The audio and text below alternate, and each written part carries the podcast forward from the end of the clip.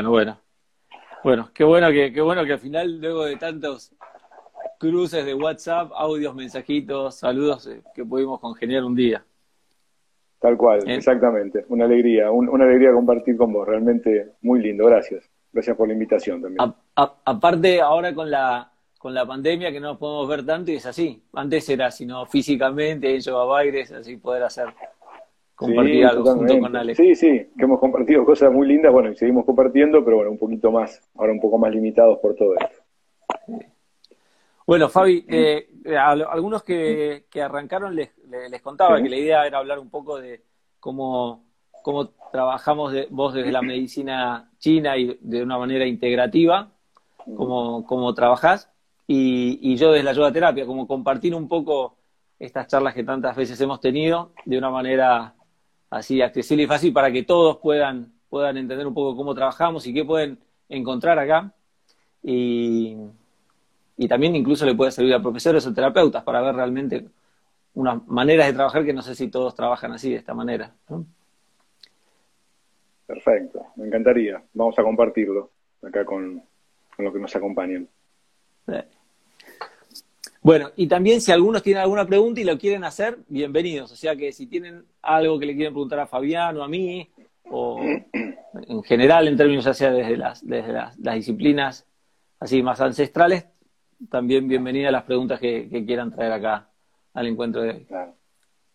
Exactamente. Muy bien. Fabi, bueno, una de las cosas que habíamos dicho de hablar era un poco, bueno, cómo es que, cómo es la base. Por ejemplo, vos, eh, vos Fabi, cuando, cuando te viene gente, pacientes, alguien, un alumno, ¿cómo, ¿cómo lo mirás desde, desde la medicina china? ¿Cómo, ¿Cuál sería la mirada? ¿Qué bases? Bien. Sí, y mm, quiero contar un poquito, si te parece bien, dos minutos, como, un poco cómo, cómo llego a la medicina china, que siempre digo, es mi, mi, primer amor en cuanto a lo, lo que es la, terapéutica, porque realmente fue aprendido de una manera muy artesanal, realmente muy linda, difícil en algún punto, eh, en lo que es la mirada de hoy que vas a un instituto de medicina china, es una carrera, digamos, de X cantidad de años, pero, digamos, yo empecé con las artes marciales y después fui introduciéndome ya un poco más, más grande a los 17 años en lo que es meditación, algunas prácticas más internas como el tai chi, el qigong y demás. Y ya venía viendo con japoneses y, chinos terapia, lo que estoy nada, digitopuntura, shiatsu, todo eso, y los principios de medicina china, mm, digamos que los, fui como absorbiendo de bastante chico, y realmente fue lindo porque la experiencia no fue lineal, fue como digo, más ardua, más difícil, pero mucho más profunda, porque pude ver el aspecto mente, cuerpo, espíritu de la medicina china eh, vi, la, la, vi el aspecto de las artes, o sea, la caligrafía china, la poesía, eh, el idioma chino, entonces fue una, una mirada muy, muy amplia que, he tenido y la verdad que fue algo realmente hermoso. Así y Fabi, perdóname, y perdóname, y también como se regular a veces como que empezás desde lo empírico, ¿no? Desde, o sea, eh, no es que fuiste a decir, bueno, a ver qué es la salud de la mente, qué es la salud, sino que empezás a ejercitar esas disciplinas, como el chikung incluso, que esté tan pausado, tai chi, que, te llevan a un lugar de quietud y cosas que decís, ah, mira, yo en el colectivo estaba así, ahora estoy allá, eh, esto es más salud, esto es más cercano a salud y esto no, y bueno, después por ahí ves los elementos, la teoría, pero no, ¿se entiende? Como que exactamente, y lo, lo, sigo vivenciando así, por ejemplo, yo si bien ahora por las cuestiones, bueno, comento un minutito para los que no, no, no me conocen, no, digamos, no, no soy tan activo, digamos, en lo que es eh, las redes y hace poco que lo hago, pero, digamos, yo soy médico y, tuve la posibilidad de ver la medicina al revés, digamos, de empezar a ver justamente esta mirada más interna, más integral, más, más eh, profunda del ser humano, y después estudiar medicina, entonces eh, hago medicina integrativa, medicina clínica integrativa, eh, bueno, sea que tengo un centro, que bueno, está en Belgrano, que ya conoces, y dentro de las, de elementos y herramientas está la medicina china. Pero realmente es un, camino muy profundo porque permite, ya te digo, creo que junto con lo que es eh, el la medicina china, eh, abarca esto, cuerpo, mente, espíritu. Tenés ejercicios para el cuerpo, tenés ejercicios para la mente y ejercicios más profundos, casi esotéricos en algún punto, para trabajar planos más, más elevados. Claro, pero aparte, por un lado tenés la, la, formación, vos, digo, en lo, personal, tenés la formación como clásica de, de la uva, ¿no? como médico y por otro lado tu formación como en la, dentro de la medicina china. Y después la medicina integrativa, ¿no? Como siguiente etapa. ¿Sería o no? Sí, tal cual, sí, sí, por supuesto, digamos, como digo, la, medicina tradicional china es, mi primer amor, no dejo de usarla nunca y, siempre esto que vos decías, digamos, antes practicaba mucho más, por ejemplo, las artes internas, el chikun y demás, la meditación, hoy por cuestiones de tiempo, de, bueno, estamos todos un poco colapsados, digamos, batiendo todo el día, pero, digamos, ponele, pasan algunos días, ponele cinco días que no, no practico, y practico por ahí 20 minutos, 30 minutos, y digo, claro, esto todavía sigue llamándome la atención, cómo en 20 minutos cambiaste tu, tu psiquis, tu energía, tu vitalidad, todo. Digamos, antes estaba por ahí medio ensimismado, preocupado por algo, y decís, bueno, claro, ahora mirás un poquito más allá de eso, ¿no es cierto? Con una práctica por ahí breve. Es muy interesante eso.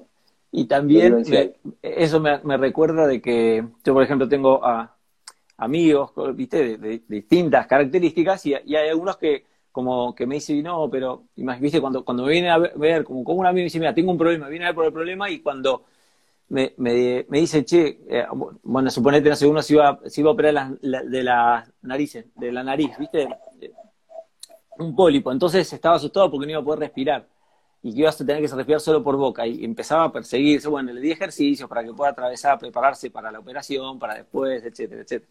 Prepararlo mentalmente como también a que, que sepa y confíe en que la boca por ahí va a respirar mucho más fácil que por nariz, por poco, ¿viste? El aire pasa más fácil, que nunca se va a quedar sin aire, ¿viste? Solo que el bocho. Pero bueno, en medio de todo eso, cuando leí los ejercicios, eh, venía también con dolor de rodilla, bla, bla, y la cadera. Entonces, mira, ya que vas a destinar 15 minutos para esto, ¿por qué no te haces esto que te ayuda con la rodilla, bla, bla?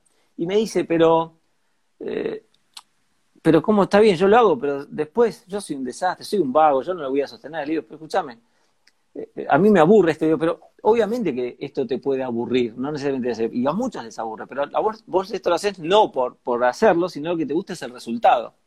No, pero te parece que sí, que no. Mirá, vos cuando eras chiquito, tu mamá y tu papá todos los días te decían que te laves los dientes y te costaba pero hoy día lo haces porque sentís esa necesidad, ¿no? O sea, ya es automático. Bueno, acá es lo mismo, en algún momento vas a sentir el decir, uy, che, qué bueno que está esto, que no me molesta y puedo jugar al tenis, y te gusta tanto jugar al tenis que esos 15 minutos los vas a hacer porque a vos lo que te motiva no son los 15, sino jugar al tenis.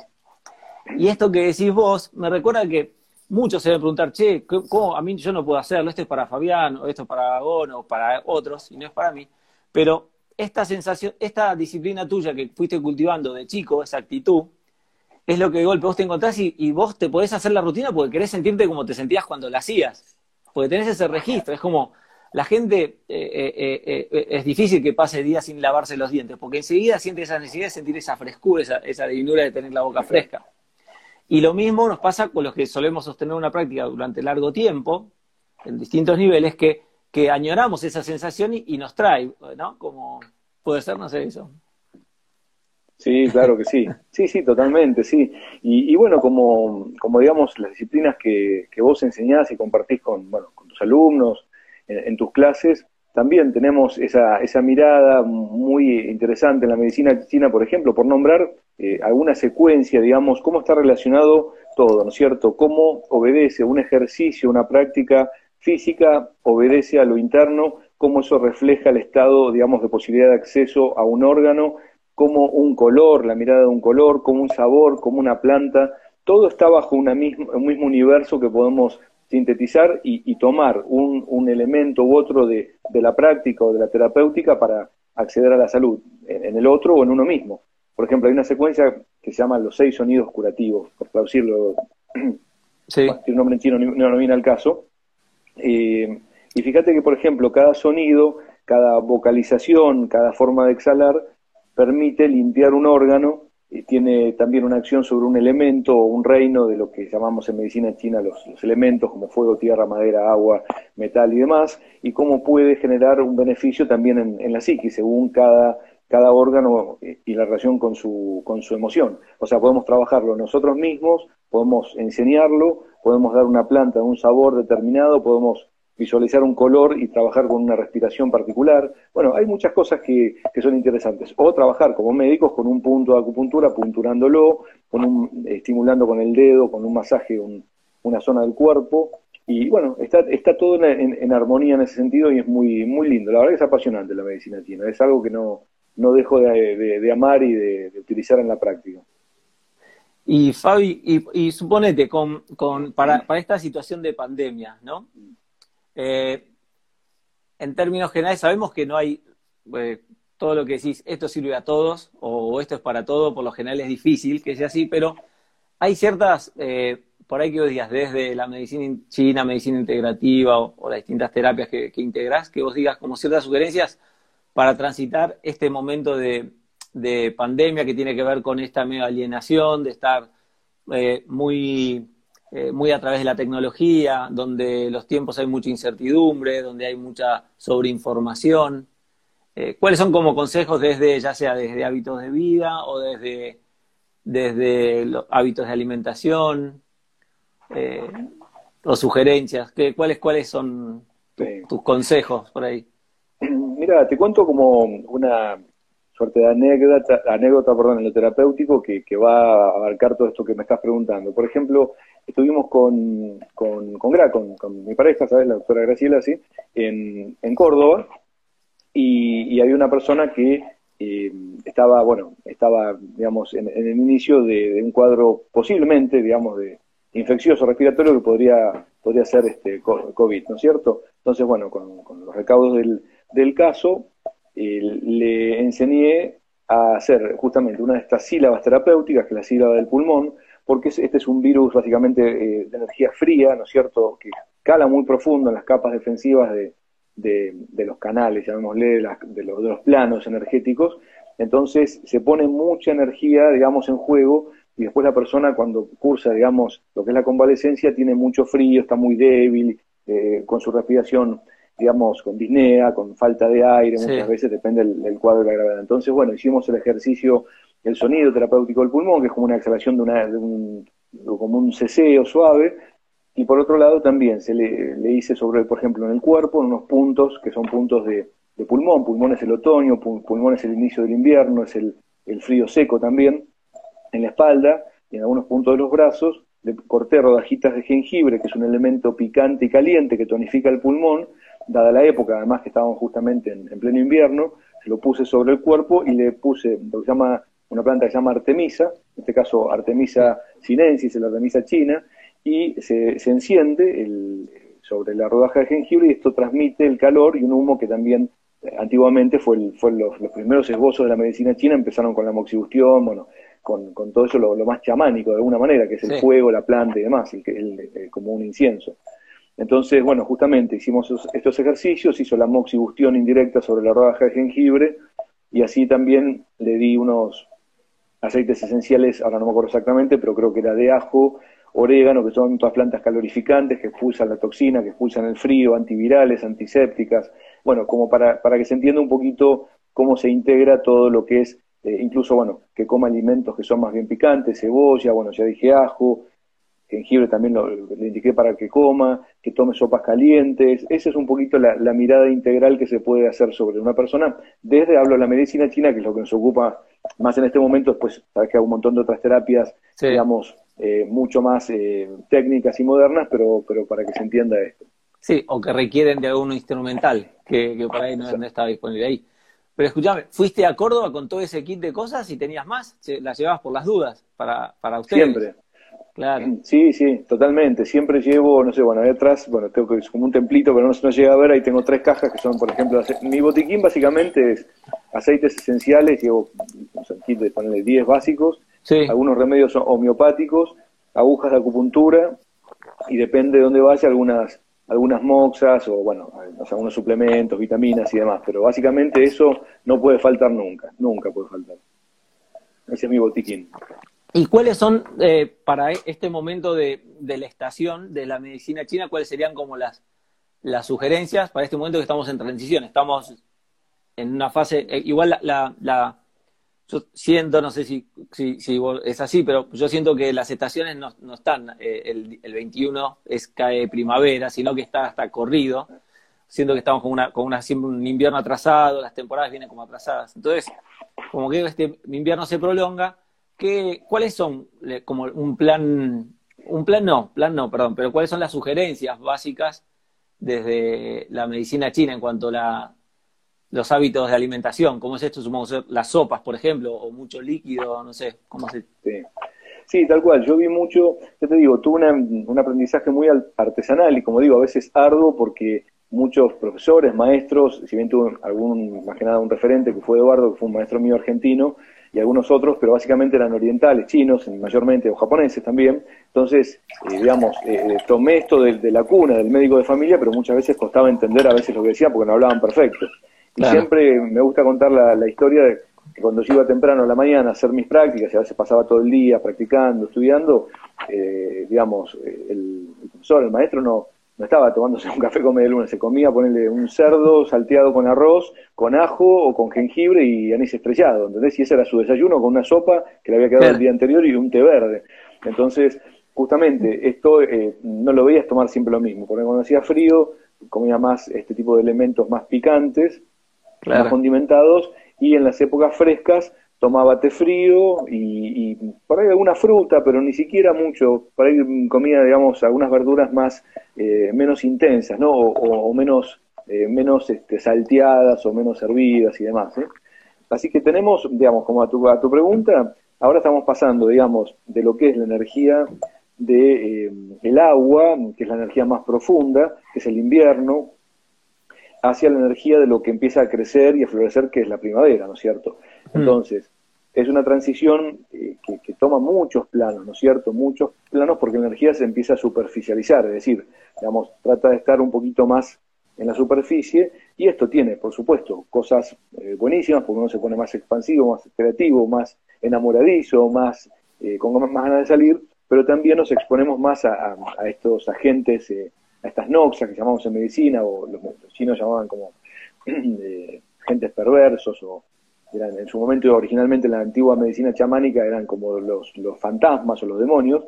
Sí. Entonces es la época de los vientos, la, época de las alergias y demás. Entonces, bueno, tenemos que ir mutando del órgano pulmón, riñón, que es el, que va a estar más vulnerable en esta época de frío, hacia lo que es el hígado. Entonces, ah, justamente más ejercicio, porque el hígado trabaja con el glucógeno también y se llama un ciclo de Cori, que es el que eh, cuando se genera ácido láctico, que es lo que nos acalambra, después se transforma en el hígado para generar nuevo azúcar para, para el músculo. Entonces, bueno, todo ese, ese hígado tiene que estar bien eh, despejado. Entonces, pasamos ahora de vitamina D, vitamina C, orégano, tomillo, eh, ajo, cebolla, jengibre, pasamos a cúrcuma, pasamos a cardo mariano, a alcachofa, a bueno, cedrón, melisa, y en los ejercicios también pasamos de ejercicios más eh, yang para más calorificantes, más activos, más enérgicos y con respiraciones más intensas o, estimulando sistemas más, eh,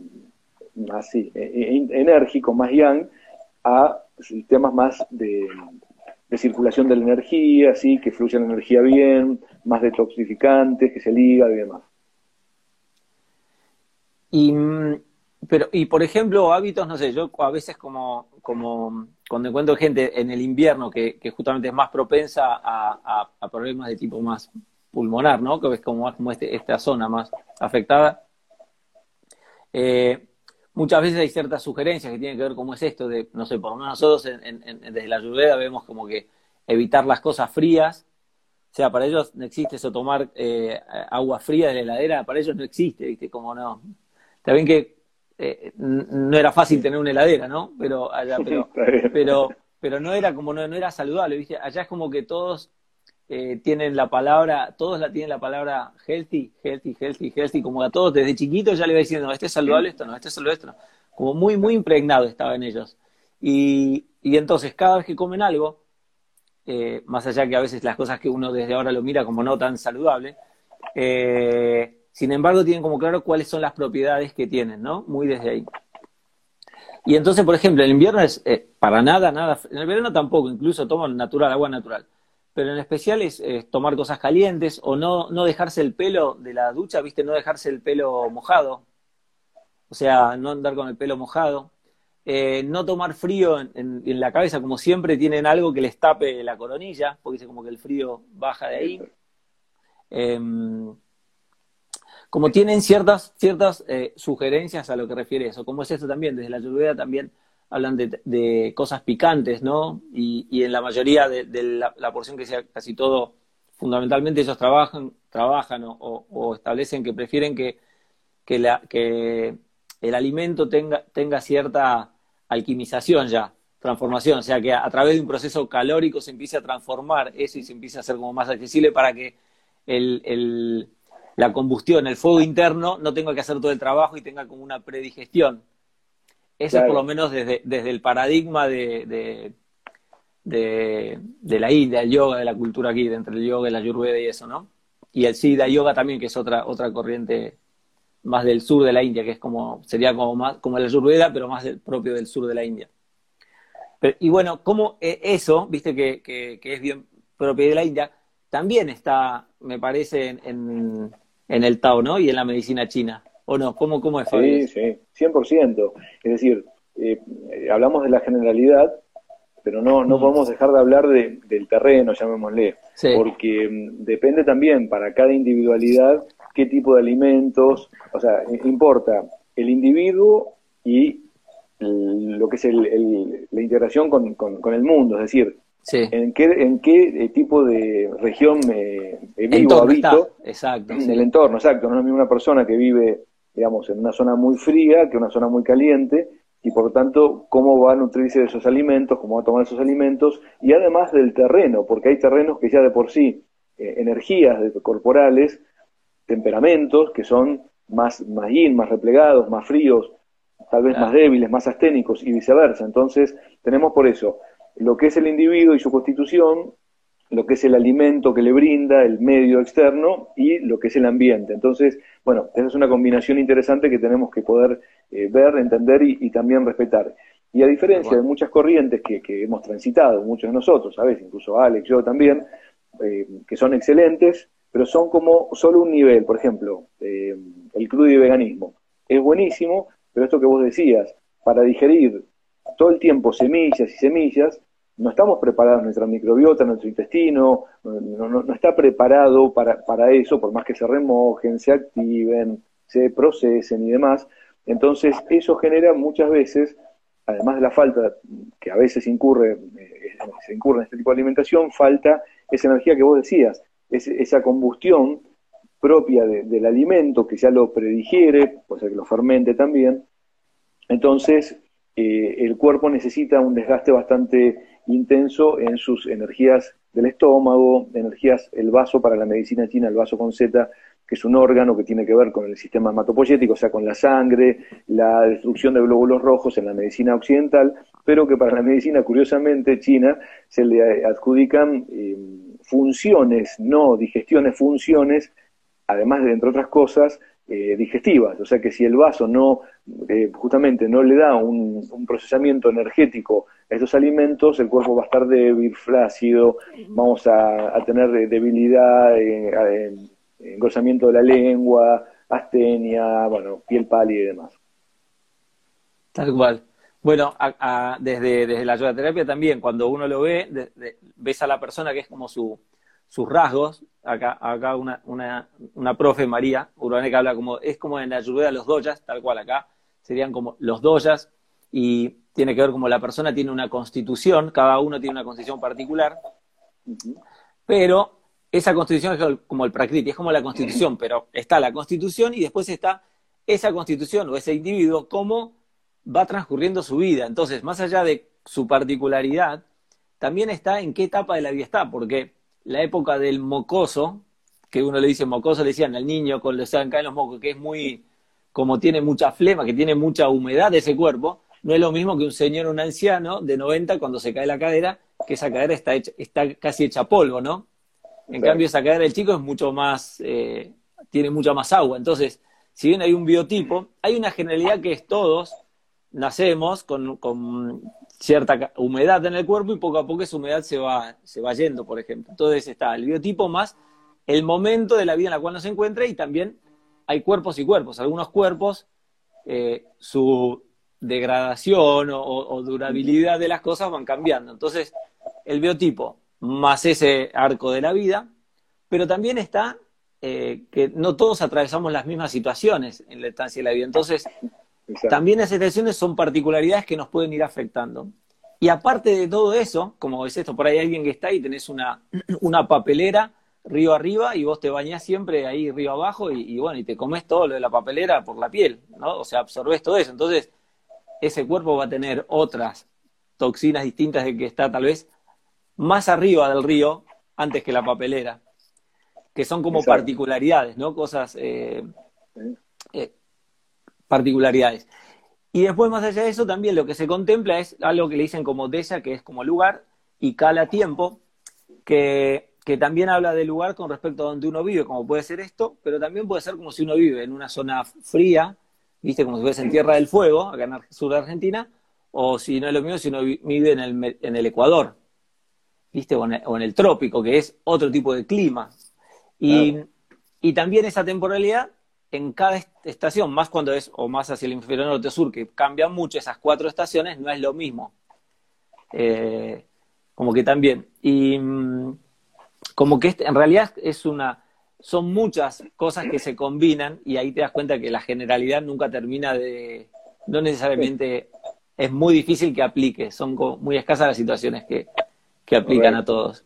Sí, sí, me, encanta lo que decís porque, claro, está haciendo como de una a, complejidad más, más o sea, creciente, ¿no? Porque todo esto que estás diciendo, claro, se van cruzando esos planos, que no, no es eh, uno arriba del otro, sino que se van cruzando líneas por todos lados y es buenísimo porque la mirada también es muy similar en ese sentido, más allá del hábitat, donde está la persona, y por supuesto, esto que vos decías, los septenios de la vida. En medicina china siempre, bueno, tenemos esta mirada de que se viene del agua, venimos, bueno, tenemos un ah. cuerpo hecho de, agua, venimos del vientre materno, digamos que nos criamos como, como seres humanos, como embriones, como fetos en un medio acuoso, y el agua se va justamente extinguiendo, se va justamente eh, eh, evaporando sería de alguna manera como el vapor del chi, que es la energía, hasta que, bueno, eh, morimos y, nos quedamos sin seco, digamos, por eso el cadáver está seco, ¿no?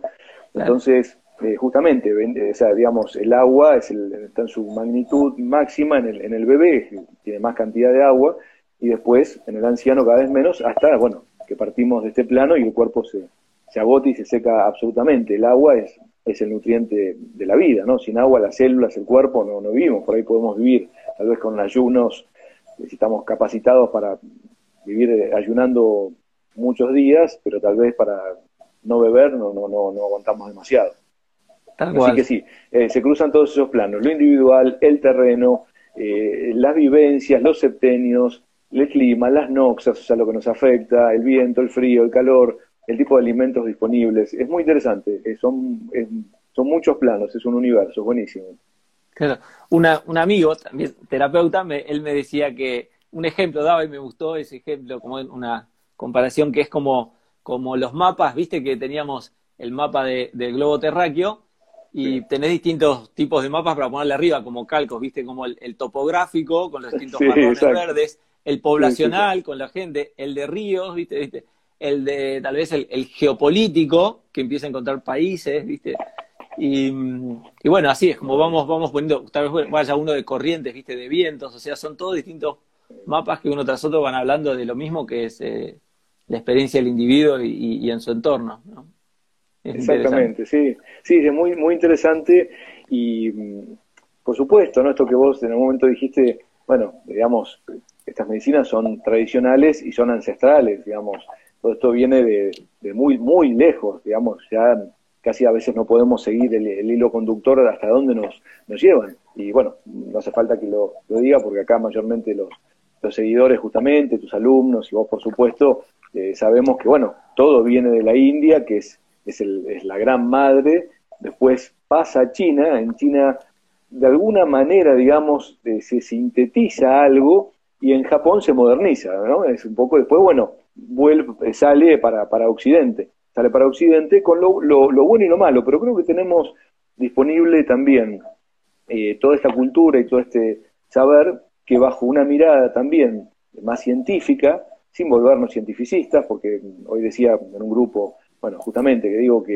eh, la estadística, la mirada tan lineal está buenísima, los artículos, eh, los estudios, los estudios de laboratorio, pero todo muy bien, pero hay un ser humano, no nos olvidemos, un ser humano vivo que cambia, que es distinto uno al otro, y cómo está ese ser humano. Algo que hablábamos hoy, digamos, como generalidad de esto de tiempos de pandemia, eh, digamos, no, no, no entremos en el tema virus y demás, porque es muy complejo, pero sí digamos que se olvidó en esta pandemia por completo al ser humano, que es el principal protagonista, es decir, no es el virus el protagonista, ese es el tema, ¿no es cierto? Por esto pasó toda la vida. Nos juntamos, no sé, cinco amigos, de uno está estornudando y al día siguiente por ahí dos o tres están resfriados y otros no. ¿Por qué? O sea, estábamos todos a la misma distancia, eh, no es tan lineal. O sea, ¿cómo estaba el terreno de cada uno? ¿Estabas más cansado, más vulnerable? ¿Cómo estaba tu cortisol, la energía de tus riñones?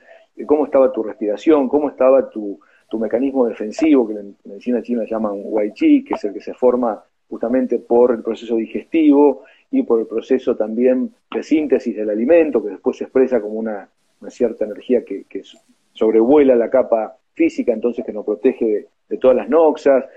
Entonces hay todo un, sentido en esto, y hoy estamos atravesados, cuando hace poquito vimos con Alex una, charla sobre contaminantes, lo que vos también nombraste, Bon, es decir, los metales tóxicos, las radiaciones eh, no ionizantes, o sea, electromagnéticas y ionizantes de los estudios, los fármacos, los conservantes y, aditivos alimentarios. Todo esto hoy es un conglomerado de cosas que, cuesta a veces pensarlo todo y, bueno, que hacemos lo mejor posible desde, nosotros y desde, bueno, los que nos toca eh, ser médicos y ser un poco, bueno, velar por la salud del otro. Que Fabi, y mm, y con respecto a, la, a esto que decís al, momento de, de, cuando estás con, un paciente y cuando te encontrás con un, plan de acción, como que eh, cuando vos tenés que darle a alguien una, como sugerencias o, un plan de trabajo, no es para todos accesible por ahí desde lo económico. ¿Cómo, cómo serían como, cómo podés ayudar a otros brindándole herramientas que sean como accesibles económicamente, que estén como a mano. Porque a veces, viste, hay muchos complejos que son difíciles de acceder, más ahora en Argentina que tenemos ese diferencial con el dólar. ¿Cómo, cómo, cómo ves vías? O sea, o, ¿ahí tenemos acá recursos como para poder trabajar? Mira, justamente eh, esto que te contaba de, Córdoba, por ejemplo, ahí, eh, a ver, me refiero, yo me llevo siempre un botiquín, eh, Graciela tiene su botiquín y demás, pero la realidad es que no, no, no, llevo mi consultorio a mis vacaciones. Entonces, llevo, por eso digo, el, los elementos básicos. Y yo le decía, ¿qué tienes en tu casa? Ajo, cebolla, jengibre, bueno, metele con eso, come mucho, hacete test con un poco de miel. Eh, en las sierras, vos sabés cómo hay un montón de, hierbas serranas que son muy interesantes. Había romero, bueno, hacete té de romero bien intenso, eh, hervilo mucho.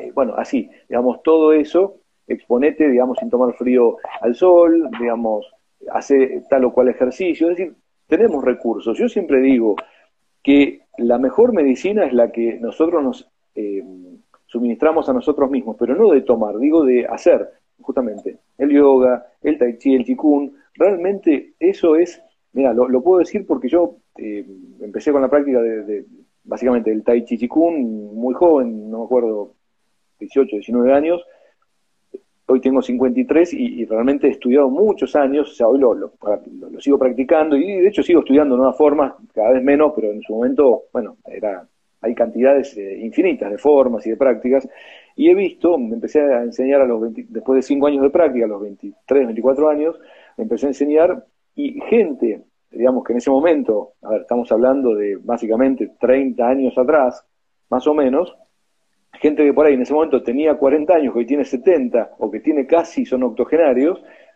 eh, por ejemplo, hay casos de 3, 4 personas, una de ellas mi mamá, justamente, es increíble la salud que tienen, o sea, comparable con la mayoría de los pacientes que veo, mi madre no toma un solo medicamento, y estos pacientes, te digo, pueden requerir, como todos, una asistencia, pero gente muy sana, porque viene practicando desde hace años eh, estas prácticas que son sanación de los órganos, sanación de, las articulaciones, de la mente, del espíritu, así que es, notable la, diferencia, ¿no? Es realmente notable. Bueno, es que las, las técnicas o terapias eh, ancestrales creo que trabajaban mucho de manera preventiva, o sea, la medicina más por ahí, no sé, actualmente la medicina se ha desarrollado mucho en atender la emergencia, cuando ya explotó todo, ¿no? Y actuar de manera rápida ir a atender, pero, pero no tanto así desde lo preventivo. En cambio, las otras ya te contemplaban eh, todo el proceso hasta, hasta digo, cuando, cuando yo estudiaba así yoga terapia y eso con, con los médicos, que eran médicos eh, sí, tradicionales y aparte médicos ayurvédicos, así, yogaterapeutas, que, viste, a cada sintomatología eh, buscaban, bueno, cuál era la causa. Y, y cuando nos hablábamos en lo que hace a, la medicina tradicional, un montón, la mayoría, el 90%, 95% es causa, eh, no se sabe la causa, ¿viste? No, no tiene un En cambio, en, en, en, el ayurveda eso siempre hay como una causa. Bueno, la causa viene por, posibilidad viene de acá, de acá, hay como un origen, ¿no? Y en la medicina china entiendo, sin saberlo completamente, pero por lo que hablé con vos y eso, también está como, bueno, la causa. Entonces, tratan de atender esas causas para que no se disparen, como ya de entrada en sus prácticas, en las prácticas, ¿no? Totalmente, claro. Y ahí está justamente la buena alimentación, el buen descanso, la buena actividad física, la buena práctica interna. Y, mm, los antiguos médicos chinos, los antiguos médicos descalzos, digamos, los que peregrinaban en los pueblos, justamente se les pagaba por hacer ese recorrido en el pueblo y tomar el pulso, mirar la lengua, escuchar, oler, observar.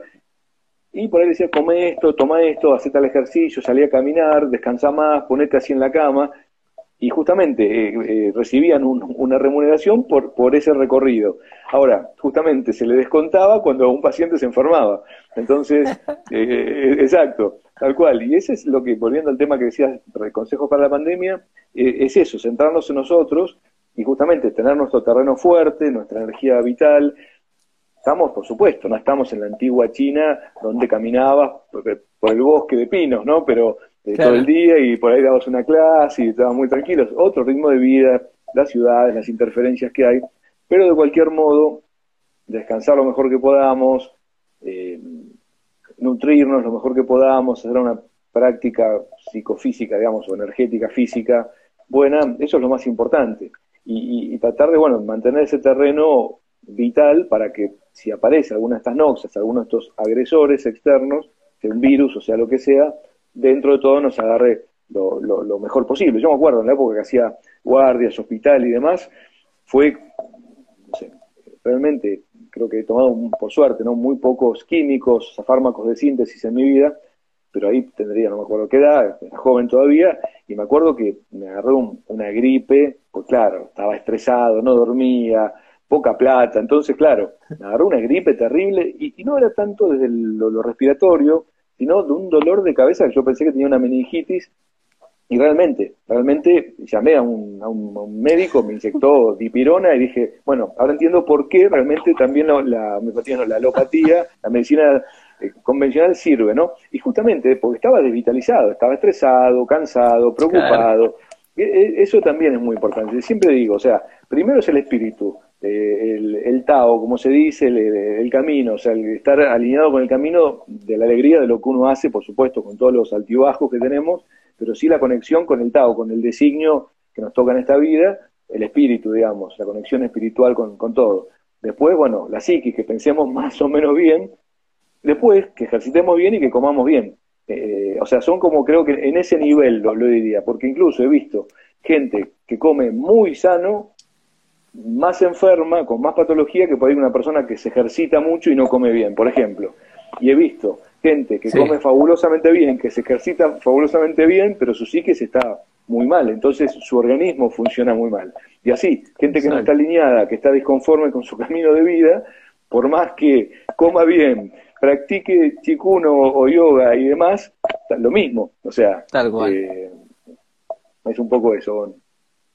Cuando, cuando contabas esto de los médicos en la antigüedad, no somos tan antiguos, pero digo, yo me acuerdo de chico que siempre teníamos como el médico de cabecera de familia, y a veces le íbamos a ver, y muchas veces él venía a casa, ¿viste? Y veía a uno, veía a otros, como que venía a, domicilio, ¿no? El doctor Touceda, ¿viste? Que era de, mis, padres, tíos, todos, me veían a mí, y hace poquito fui yo con uno de mis hijos y, y, y me se atendieron con la hija de, ese señor.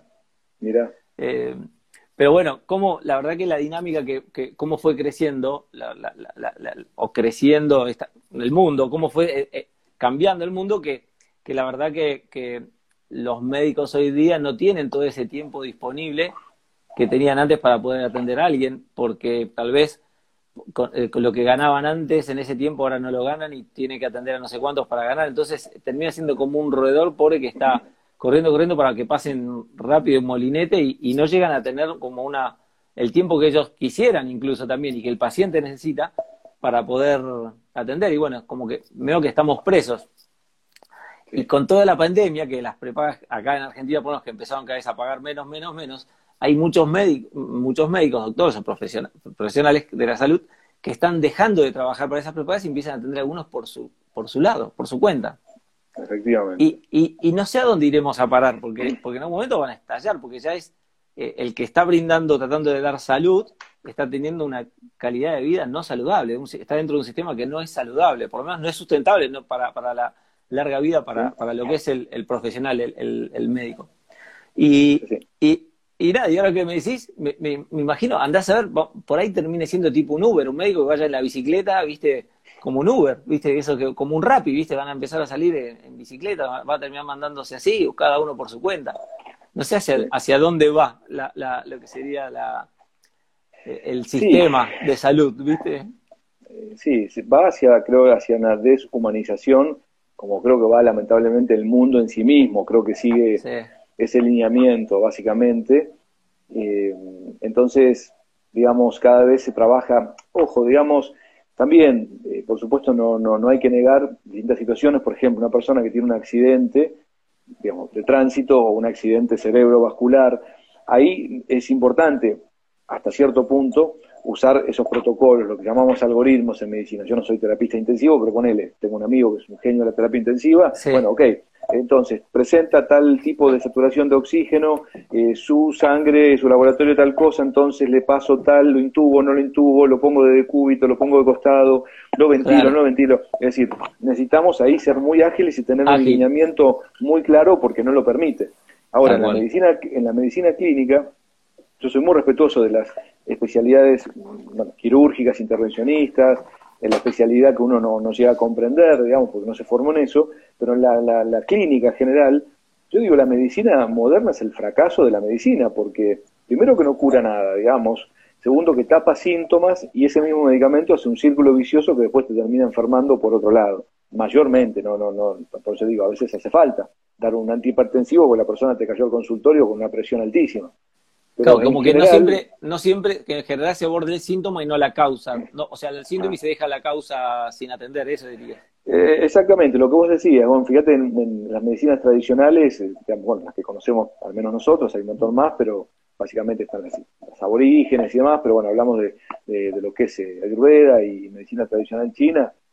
sí, por eso la, la causa es justamente eh, el, el, origen que se detecta a través de mirar la lengua, es decir, en la topografía, en, en, el, en el, cuerpo de la lengua, vemos justamente si los costados son el hígado, la punta es el corazón, el centro es el vaso, un poco más adelante los pulmones, atrás los riñones, cómo es el color de la lengua, ahí nos dice que tenemos calor porque está roja, está pálida, está hinchada, bueno, toda esta forma, los pulsos, que es un arte que realmente nunca uno llega a terminar de, de, de aprender porque es un arte, requiere muchísimo sutileza, pero el color de la cara, el color de la tez, eh, cómo, cómo, la persona huele, bueno, hay tantas sutilezas que realmente es, apasionante y hoy estamos en el polo opuesto. Bueno, ¿qué te duele? ¿Qué sentís? Bueno, te doy este medicamento, tomalo. Muchas veces necesario para salir del paso, como contexto de la dipirona en su momento, pero a ver, en ese momento una inyección una vez y punto, y después ya da. O sea, después seguimos adelante con, con lo que estábamos hablando.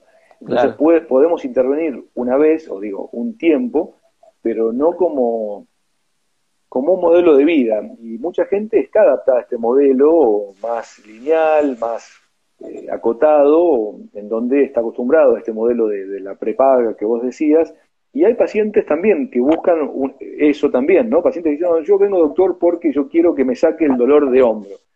Bueno, veamos un poco, más allá de lo funcional, de dónde viene, de dónde vive. Me acuerdo de una chica que tenía un problema, fue creo que sí, mira, la primera paciente que vi con el síndrome de fibromialgia, que es general, cursa con fatiga crónica, dolores, viste.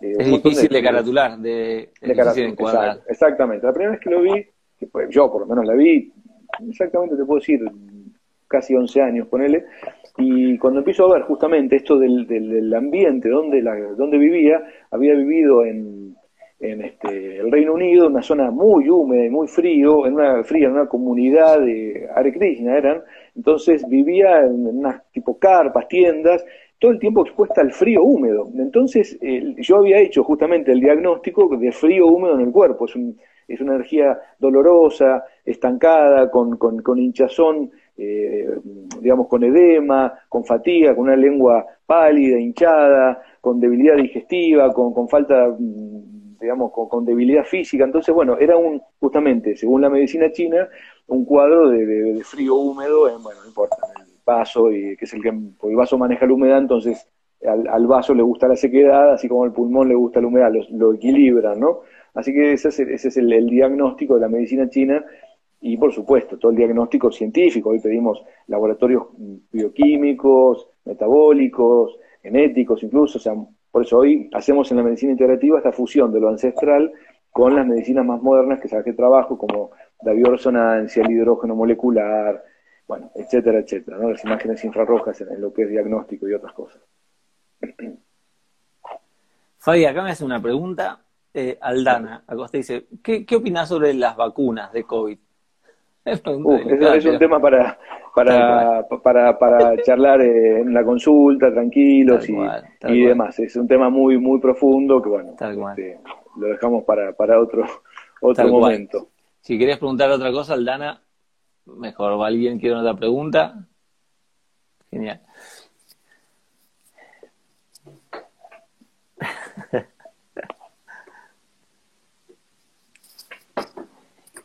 Igual yo creo que más allá de cómo eh, de, la pregunta esta, eh, que, es importante, más allá de, cómo encara cada uno, es importante uno que te encuentre bien parado, ya sea la vacuna, o ya sea el COVID, o ya sea una, no sé, un, un viento sonda, lo que, lo, que, lo que venga, que te encuentre bien parado. Y bien parado pasa por eh, alimentarse de una manera correcta, o por tener un buen descanso, por, por ejemplo, el momento donde las vías respiratorias suelen estar más afectadas, bueno, tener bien las vías respiratorias, como, como estar bien uno tanto con buenos hábitos, que tanto lo que refiere a, a lo que uno ingiere emocionalmente, así como lo que uno ingiere para el cuerpo, ¿no? Para los tejidos, para el sistema.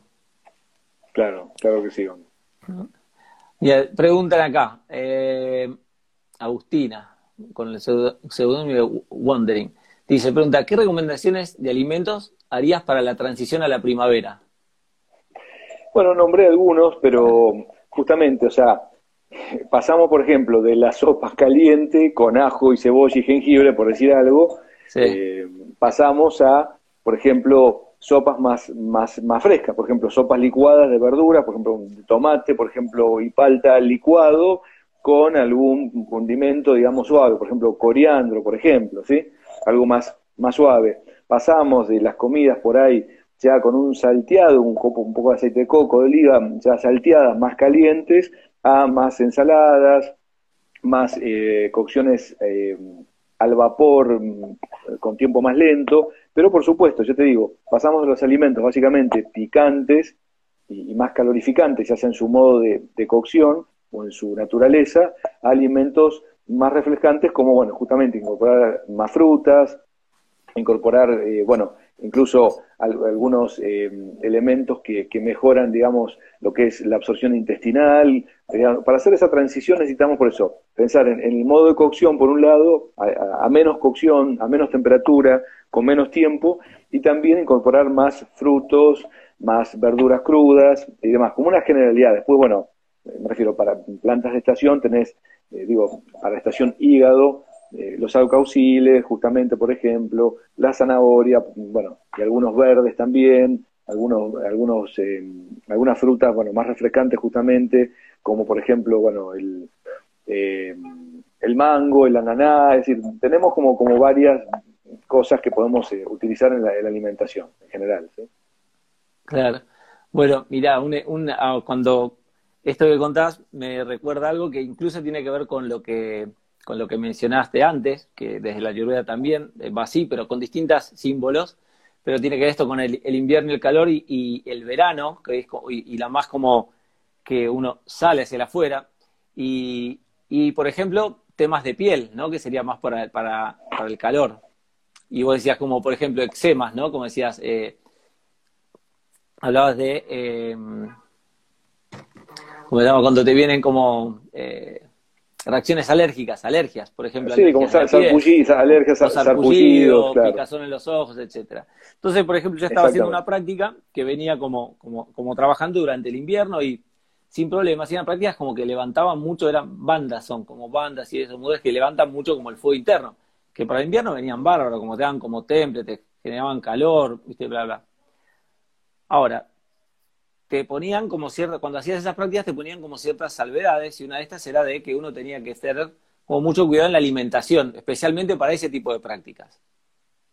Y, y bueno, yo no le presté mucha atención a todo el marco y seguí haciendo esa práctica más eh, desorganizado con las comidas, etcétera, etcétera. Y la verdad que empecé a tener eh, picazón, eczema. Y encima, ah, y encima estábamos en un lugar de playa verano donde estaba en un lugar, en camping, donde vamos así, donde está todo el tiempo al sol.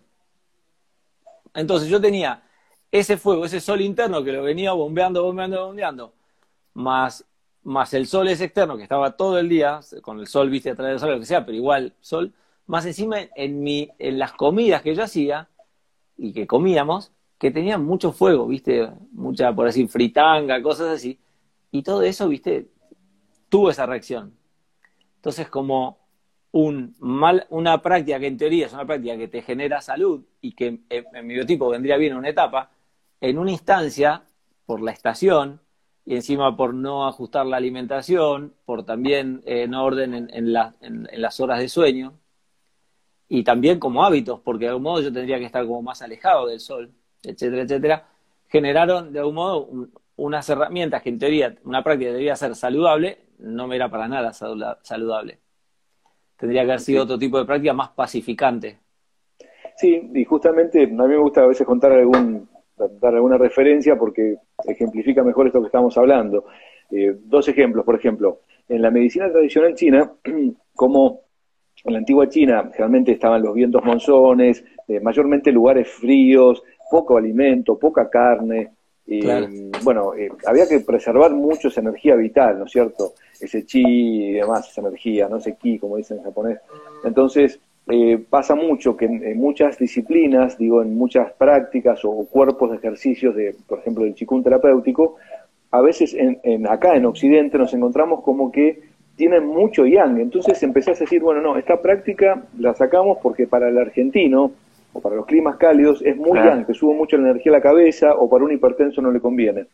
Y otra, mm, otro anecdotario, me acuerdo cuando yo empezaba mis primeros pasos en el Chikung, como te decía, 18 o 19 años, y mi maestro eh, siempre eh, nos decía, ya, cuando practiquen Chikung, Tai Chi, nada más en esa época era, bueno, digamos, eh, yo practiqué muchos años, bueno, una, dos, tres horas por día, o sea, era intensa la práctica, entonces eh, bueno, generaba mucha energía interna. Y siempre decía, nunca se vayan a dar un baño, ni siquiera de agua tibia, apenas terminan la práctica, y menos de agua fría, jamás lo hagan. Y era como, viste, como, bueno, eh, ah. como, al chico que te dicen, no hagas, no hagas. Bueno, y en realidad no es que lo hice a propósito, pero me olvidé, imagínate, abajo del, del sol, en verano, era joven, además, muy vital, y había una pileta ahí en, eh, la casa de, bueno, de mis padres, y terminé, apenas terminé con una energía y me dio como eh, increíble, ¿no es cierto? O sea, casi me, me, desmayo y salí, ¿qué me pasa? Como, era como si la energía te aplastase por dentro y te absorbiera, era, fue terrible, dije, ahora entiendo por qué, por qué, por qué me lo advertía tanto, ¿no? Así que hay que ser cuidadoso por eso, con, con, justamente a, qué adaptar y cómo adaptar la práctica según la estación, el clima, el alimento y demás, como decías. Tal cual. Y mira, y acá hay una pregunta que hacen. Eh, Yoga y medicina china para la rehabilitación post-COVID. ¿Qué, sugerencias, Fabi, para lo que es rehabilitación post-COVID? Bueno, ahí por ahí. sí. o sea, por eso digo, dentro de, lo que es la medicina integrativa que hago en, mi centro, que bueno, que se llama Red de Medicina Integrativa, que está en Belgrano ¿sabes? Y digamos, para la rehabilitación del COVID uso el hidrógeno molecular, en verdad, por eso puedo hablar de la medicina china, por supuesto, pero uso la inhalación de hidrógeno molecular, que es fabuloso para recuperar el pulmón post-COVID. Es decir, por eso te digo, tengo distintas herramientas o terapéuticas para distintas situaciones clínicas, patologías. Ahora, si hablamos de la medicina tradicional china, claramente hay que tonificar eh, el pulmón, el riñón, desde la acupuntura, desde la moxibustión, desde los alimentos, desde la suplementación. Acá estamos como abordando uno de los universos que, yo trabajo eh, con, mis pacientes y en, mi clínica, pero bueno, por supuesto que eh, excede un poco a la charla otras variables que, terapéuticas que, aplican a cada situación, es decir, para, nombrar algunas el hidrógeno, sí. Sí, pero que como que el hidrógeno molecular es como la, la joya, como decís al principio, decís, me parece que eh, va por ahí, es la, uno de los pilares. Es increíble, sí, sí, sí, fabuloso. De hecho, en, en, China, curiosamente, eh, sacaron de la terapia intensiva la mayoría de los pacientes con una mezcla de básicamente 70% de hidrógeno molecular y oxígeno, eh, cosa que nunca se habló en el resto del mundo y fue un éxito ah, en China, ¿no? Bueno, la cuna del COVID, ¿no? Así que imagínate. Claro, ¿Y, ¿Y, por qué? ¿Por qué más eh, hidrógeno? Por la composición, que es más como compacta, más, más pura.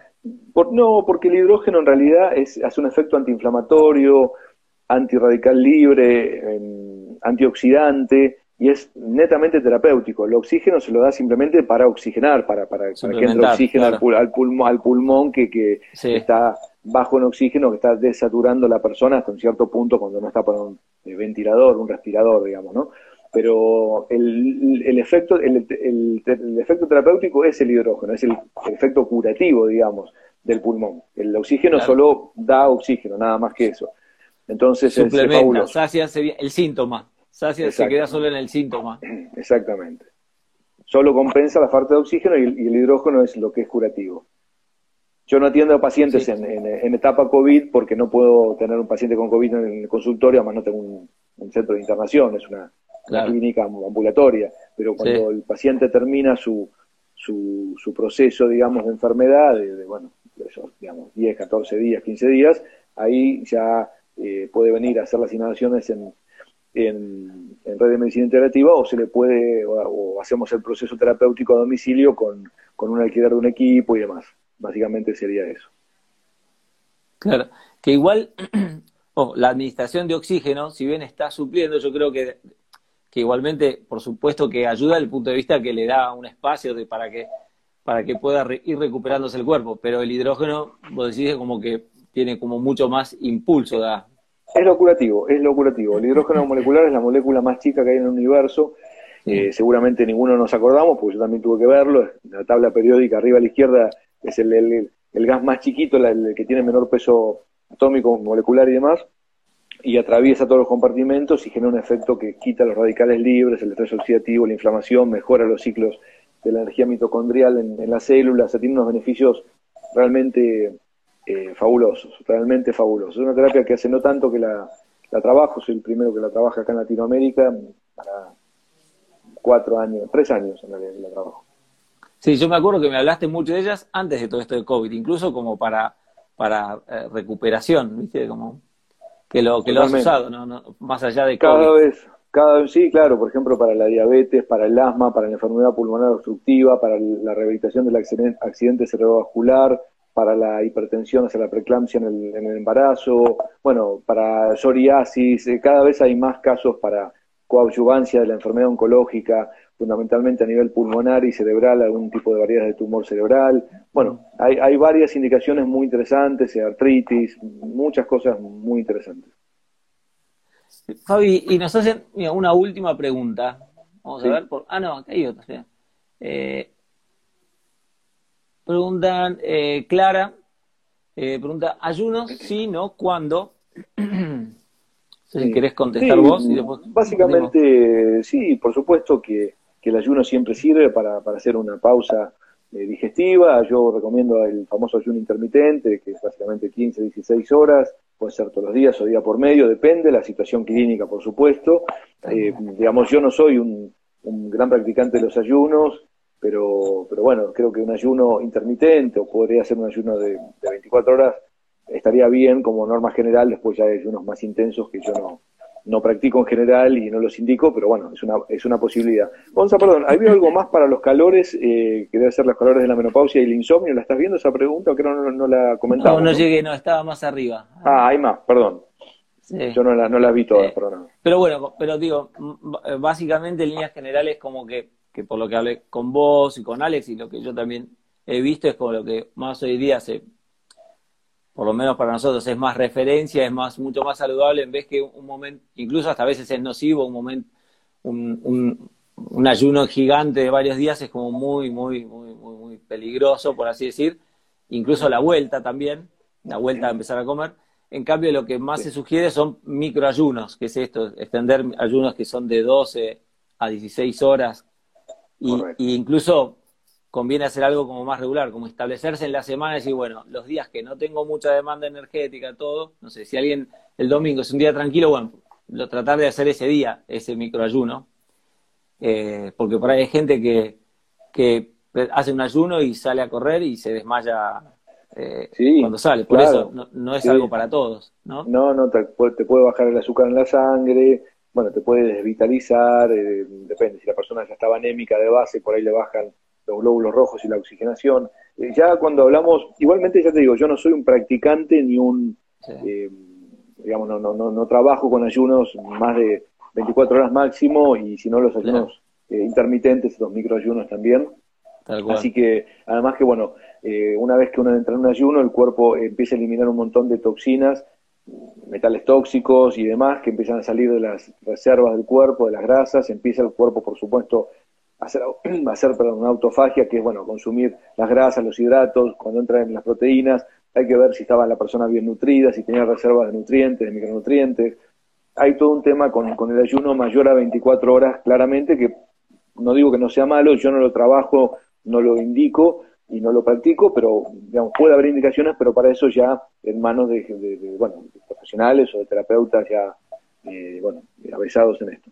Claro, bueno, mira, un ejemplo es todos sabemos que el fumar está mal. Bueno, mi suegra tiene 72 años, encontraron un tumor hace, unos meses, eh, tuvieron que un tumor, viste, en una, una mama, se lo, se lo, le iban a operar, también iban a sacar el ganglio, no se sabía cuando, el tamaño, se sabía que era, se decía que era grande, pero hasta no entrar no sabían hasta dónde había alcanzado, etcétera, etcétera. La cuestión es que fumaba, viste, con, un esfuerzo. Entonces, hasta, hasta antes de toda esta situación, siempre le pedíamos, che, chequea, deja de fumar, no, esto fui, los pulmones me dijeron que los tengo como un bebé, bla, bla, siempre todo. bueno, la cuestión es que un día nos enteramos que los pulmones no los tenía como un bebé, que eh, la operación y todo, y los rayos, todos estaban preocupados porque no sabían si se la podía operar, porque no sabían si podía poder transitar la operación, porque los pulmones estaban tan debilitados que, que no tenían miedo que no puedan ayudar a transitar. Entonces, Ahí dije, viste, bueno, algunas, viste, en, mi cuñada algunas se enojó con cómo puede ser, era todo mentira, bla, bla. La cuestión es que, que viste, bueno, pará de fumar ya, ¿no? Antes de la operación, viste, empezaron a decir las hijas. Y ella uno que no quería dejar, pero después la médica le dijo, no, no, ahora no deje, o sea, fue un poquito menos, pero no deje, no deje, porque si deja todo de golpe, va a empezar a soltar flema, esto, todas las toxinas, va a empezar a dar vuelta por todos lados, si no, va a descompensar todo, no, no, fume, baje, pero no, no deje absolutamente. Y, yo creo que, está, estuvo bien, digamos, por supuesto parece una paradoja, pero, pero es así, el que fuma de forma crónica, en la, primera etapa de esa habituación empieza a largar flemas negras, le falta el aire, está irritable, eh, le falta, bueno, le falta todavía más oxígeno porque empieza a obstruirse en, los bronquios, entonces sí, eh, creo que por supuesto que, es, es, una indicación que parece rara, pero pero es así. Fue durante esos días previos, del mes previo, viste, a, la operación, que finalmente pasó todo bien, resultó bien. Y bueno, pues sí, ahora sí que dejé de fumar, pero de a, poquito, bajó de, de un paquete y pico, dije, bueno, que sea cuatro en el día, sostener, no dejes todo. Todo decía, todo, todo, bueno, que sea, ¿querés cuatro? Bueno, cuatro. Pero en un mes bajas a dos. Y después de dos meses, nada, bueno, y así está. Estamos por dos, tres. Perfecto. Mira, y ahora a ver, em, otra pregunta. ¿Qué, ¿Un libro que recomiendes para empezar a investigar sobre la medicina china, para iniciarse? ¿Qué libro recomendás? ¿Recomendás? Y luego, ¿qué opinas de los lácteos? Sí, mira, los libros de Nogueira, que es un español, eh, son interesantes. eh, de Machiocia, que Machiocia es italiano, son un poco más complejos, pero son como libros, eh, por supuesto, hay siempre un libro que es introducción a, que, no tiene, tiene de alguna manera un cierto tecnicismo, pero se puede empezar. Después hay otro que se llama, creo que una trama sin tejedor, que no me acuerdo el autor. bueno, eventualmente después puedo recordar algunos. Acá tengo la biblioteca enfrente con muchísimos libros, pero bueno, no, no, no sé si creo que esos dos autores que te mencioné son, son los Machiocha, el segundo me dijiste. Sí, con M, con M de mamá. Machiocha, Machiocha y Nogueira Pérez. Eh, son dos autores, mm. exacto, otros italianos, son muy buenos. Eh, bueno, Fratkin, que es un también ha escrito buenos libros, un, un inglés, un norteamericano, bueno, tenía que mirar un poquito, bueno, tenía que hacer un poco de memoria, ¿viste? Pero, pero hay varios libros que después yo les puedo pasar. Estoy mirando acá en la biblioteca a ver si me ocurren, bueno. Pero básicamente hay, hay varios libros de esos autores como introducción a la medicina china que están buenos. Y, ah, y, lácteos. Sí. Sí. lácteos. ¿Qué opinas de los lácteos? Hay que ver qué lácteos, ¿no? También. Claro, eso siempre lo decimos, claro. Primero, bueno, que no sean lácteos industrializados de marca La o eso. Entonces, básicamente, que sean lácteos, bueno, agroecológicos, o sea, de animales, digamos, saludables, eh, digamos, vacas de pastura y demás, que hay buenas, buenas marcas siempre prefiero yo indicar el lácteo fermentado, un yogur, o bueno, con algún proceso como una manteca, más que tomarse un vaso de leche, o algún queso, un queso, digamos, también estacionado, fermentado.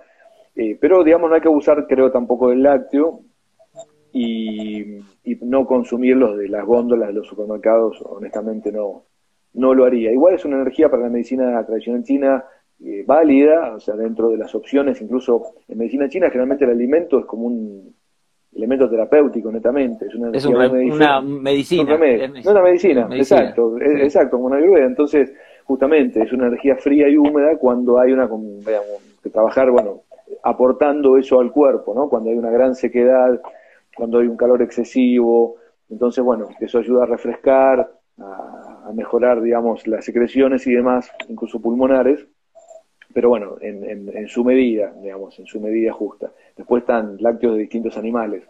Creo que es mejor el lácteo de oveja, de búfala, de cabre, de cabra, perdón, frente al de al de vaca, más allá que la vaca es el que tiene los lácteos más industrializados, ¿no es cierto? el tipo de caseína, que es una proteína y demás. O sea que está uno, el, animal, desde, o sea, más allá, obviamente, por supuesto, del maltrato, destrato o, o el trato que se le haga al animal. Segundo, el, el origen de qué tipo de animal Tercero, su grado de industrialización o no, conservantes o no, y su grado de fermentación o no. ¿No? Como son correcto, el otro. correcto, sí, sí, totalmente, Y las cantidades. Y, la, y por último, y las cantidades, sí, sí. Sí, sí, eso es una tacita, tamaño, tacita, tamaño de, de café, de, de, yogur. Bueno, depende, se puede hacer dos veces por día, por un momento, o, puede ser de una semana y después nada. Esto, bueno, es variable. Pero sí, no tomarse y, ajustado, eh, y ajustado a la persona, al biotipo y a la estación también, porque como hay personas que por ende son como de tener mucha mucosidad y por lo general los, lácteos las vas a tener lejos, con, mucho, con mucha humedad y frío, y en cambio otro que es muy pit y mucho calor y mucho papita, digo yo desde la Sí, sí, eh, comprendo, sí, sí. También que mucho calor y todo, y, y, un vaso de leche es como por ahí hasta lo baja, ¿viste? Un vaso de leche tibia, no sé, para a la noche con anís estrellado para ir a dormir, no sé. Claro, claro, sí, sí, totalmente, exactamente, exactamente. Así es. ¿Qué más tenemos? ¿Alguna cosita eh, más? Eh, desorden hormonal, estoy en un desorden hormonal producto de la menopausia, ¿qué me recomendás para los calores y el insomnio. Ah, esa es la que había visto. Sí. Bueno, por eso digo, voy a tratar de hablar más que nada de la medicina china, porque es lo que estamos abordando acá, pero igual hago referencia a otras cosas.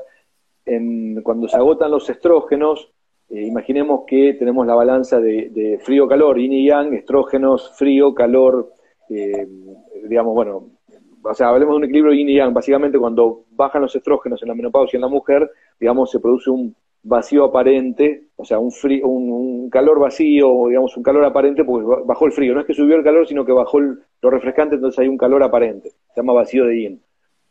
Entonces, en realidad tenemos que nutrir el yin, no bajar el calor, sino que alimentos más refrescantes, eh, exhalaciones por la boca para sacar el calor por la boca, hacer ejercicios eh, no, no demasiado, o sea, sí sudar, pero no perder tampoco lo refrescante que es el líquido, tampoco en forma excesiva, hacer ejercicio moderado, frecuente. Perdón, que serían como prácticas no yang, sino prácticas yin.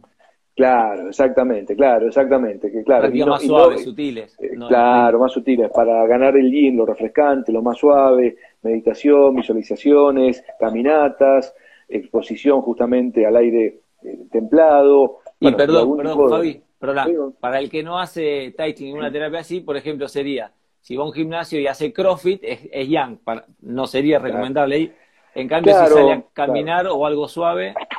Va a subir esa energía refrescante de otra, de otra manera, exactamente. Después hay plantas como la simisífuga, como la salvia. Ojo, estoy dando eh, ideas, no estoy indicando porque depende, por ahí, eso, algunas que voy a nombrar tienen fitoestrógenos y si la, la mujer ha, ha padecido, padece un cáncer de mama, no conviene usarlo. Digamos, la salvia, el lúpulo, la caléndula, la simisífuga y otros suplementos derivados, por ejemplo, del brócoli, que es el metano, que es el DIM, mm, bueno, el aceite de onagra, que es prímula, incluso el omega 3 de, de, krilo de pescado. Bueno, hay varias, varios abordajes que pueden ser beneficiosos y otros hábitos también desde la alimentación un poco más refrescante, no comer picante, no tomar mucho café, alcohol o mate caliente. Bueno, ahí es como un abordaje integral también en ese sentido. ¿sí? Más allá de algunas terapéuticas, desde la misma acupuntura y desde otras también, por supuesto.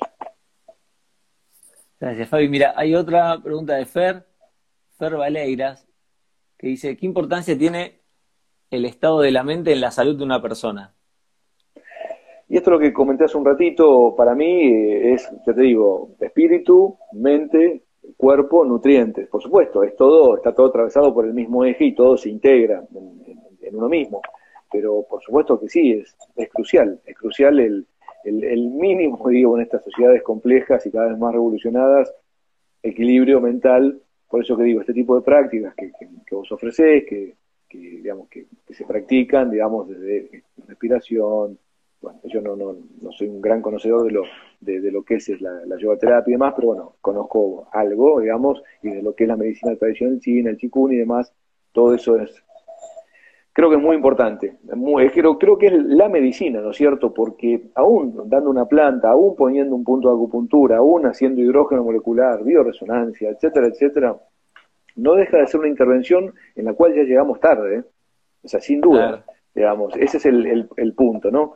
Eh, si digamos, me toco con una aguja de acupuntura porque me duele la cabeza, tengo insomnio, problemas digestivos o me duele la cintura, lo que fuere, de alguna manera, por más que bueno, no somos perfectos, pero ya llegamos de alguna manera tarde, ¿no? Mucho más cuando, bueno, ya tenemos una enfermedad eh, crónica o aguda más seria.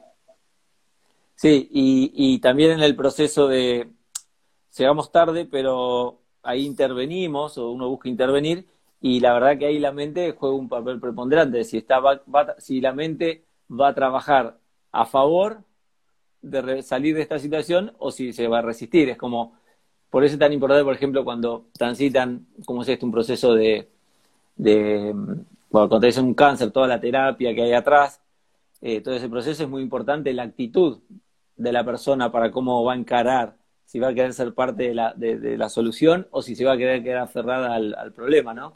Sí, sí, sí, totalmente. Bueno, o sea, algo, mm, volviendo a un tema que, nombraste de la, de la pandemia y sin entrar en detalles técnicos, mm. vacunas o virus y demás, sí puedo decir que eh, el alejamiento de humano a humano, eh, y esto no estoy dando ninguna connotación, digamos, de, de, de, no cuidarse y demás, quiero ser muy, muy claro, pero digo, la falta del abrazo, la falta de del contacto afectivo, la falta de verse con otro ser humano, la falta de interactuar, la falta de divertirse, la falta de reunirse, la falta del sol, la falta de la actividad física, eso ha hecho un estrago silente que, que por eso se cuenta una parte de la, de la película real, por supuesto, claro, pero la otra parte no se, no se, no se está contando, ¿no? Eh, el descuido de la enfermedad crónica, y esto no lo hablo yo de mi medicina integrativa, lo dicen los cardiólogos, los nefrólogos, los psiquiatras, eh, es decir, yo tristemente, eh, pacientes que atendía, que coadyuvaba, por supuesto, con sus psiquiatras, tuve pacientes, dos pacientes que se han suicidado, digamos, niños con depresiones severas, o sea, eh, realmente no ha pasado en forma gratuita esto. Y, y, sí dejo el interrogante, digamos, no, no, no digo sí o no, pero yo creo que a pesar de la situación tan crítica, el ser humano necesita eh, interactuar, ¿no? Interactuar con el afuera, con el otro, con, con algunos bichos, no digo cuáles, pero eh, así hemos evolucionado y creo que está siempre como todo un poco a mitad de camino del extremo de, del no y del sí. Sí, es como interesante interactuar con otros que tengan espíritu, ¿no? puede ser hasta, hasta, hasta, digo, cuando interactúas con un caballo, con un perro, con un gato, con otro, con un vecino, con un amigo, con otros seres, con otros seres vivos. Sí, sí, con la naturaleza, exactamente, sí, sí. Esa interacción no, eh, bueno, somos parte de, esta totalidad y está bueno recordarlo, ese es como básico, pero estamos en un universo, en un planeta, rodeados de otros seres, como decís, de árboles, de animales, de, bueno, de plantas y demás. Una última pregunta y cerramos. ¿Qué opinas del mate? Fabi, ahí nos preguntan. Mira, eh, voy a hacer para, para quien nos está preguntando, bueno, no, no, no sé muy bien, no leí quién nos está preguntando, y abrazar a padres y abuelos en los geriátricos. Por supuesto, bueno, ah. es, esa, esa perdón, eh, ah. eh, no sé, me, parece, no sé, él lo enganché, pero, pero por supuesto, claro que sí, ah, el, amor por los niños, el amor por los ancianos, eso, es lo, eso esa es la verdadera salud del, del espíritu, ¿no? O sea, Mm. hay ancianos que yo no me dedico a geriatría, pero también ancianos que han muerto solos de tristeza. O sea, esto también es, es, eh, es para pensar en la balanza, dónde ponemos las cosas.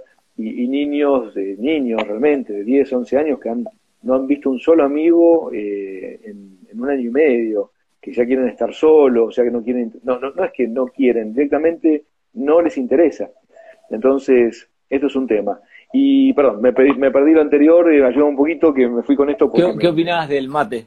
Ah, del mate. Yo no soy, no soy matero, así que les voy a fallar en eso, no es el objetivo.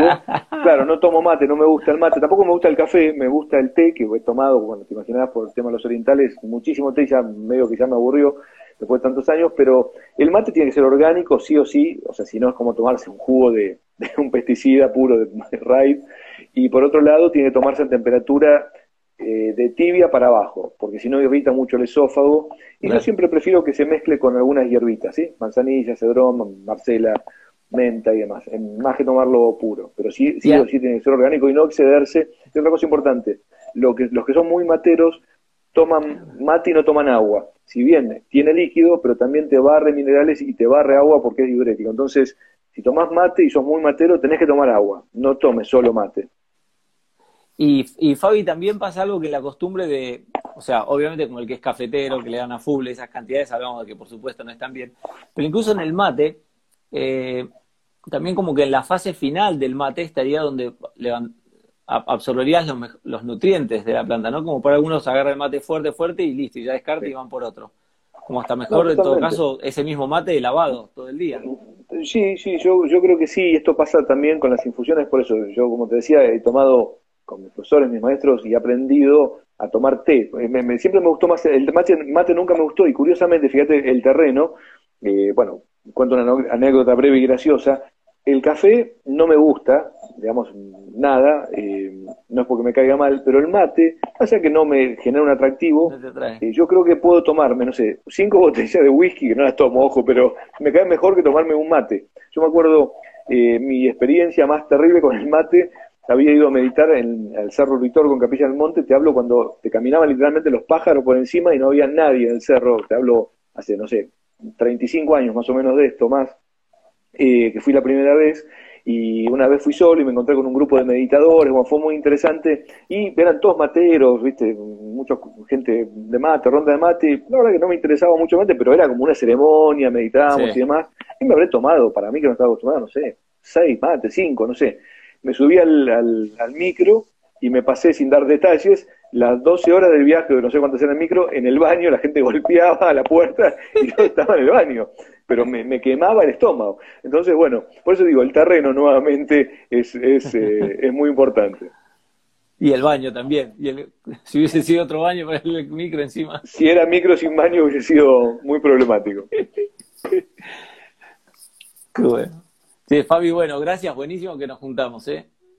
hablar. Gracias, Gon. Sí, muy lindo. Lo disfruté muchísimo y espero, bueno, que todos los, los hayan disfrutado. Tenebra, bueno, cierro con esto, Gon, y, lo, despido. Este, té, bueno, siempre el té, digamos, conviene, eh, pones el té verde, le, das dos enjuagues eh, y después lo tomás. Y no lo revolvés, lo dejas que se asiente porque quedan los taninos, lo amargo, siempre decía mi maestro mío, decía, lo, es como, digamos, eh, digamos, como la vida, que, que lo amargo quede, quede abajo y, lo, lo, más dulce arriba. El mate, el, el té, perdón, lo amargo queda abajo si no lo revolves y arriba queda lo más dulce. O sea, queda la, la infusión, digamos, dejas abajo que decanten las, las hebras y, no lo revolves, lo dejas y lo sorbes a poquito y después le agregas un poco más de agua. No lo revuelvas, vas a ver que ah. se hace un colchoncito abajo y no lo, no lo tocas. Es más, si suben las hebras, lo soplás, lo soplás y baja la, la hebra. Esa es la forma y tomás, como el mate, tomás de eso mismo, tomás varios tés y se dice que el tercer eh, lo, lo enjuagas dos veces y después recién de ahí el tercer té es el más es el más eh, el más dulce exactamente. Claro Claro, qué bueno. O sea, pero entonces dejás el, eh, las hebras las dejás y tirás el agua, vertés el agua y esperás que claro, Pones en la, pones en la taza las hebras que quieras, le pones el agua hirviendo, lo dejas con una tapa un ratito y las hebras van a tender a bajar. Si no, las soplas y bajan, ¿sí? Y entonces lo vas tomando, no lo revolves porque va a quedar, vas a ver abajo más oscuro si lo, haces en algo más transparente, que es lo más amargo, y arriba queda lo más dulce. Primero lo jugaste dos veces, después haces eso que te digo y lo sorbes despacito. Y el segundo, tercero va a ser el más el más de dulce de los de los tés, bueno, verde, rojo, ancha, lo que fuese. Sí. Genial, Fabi.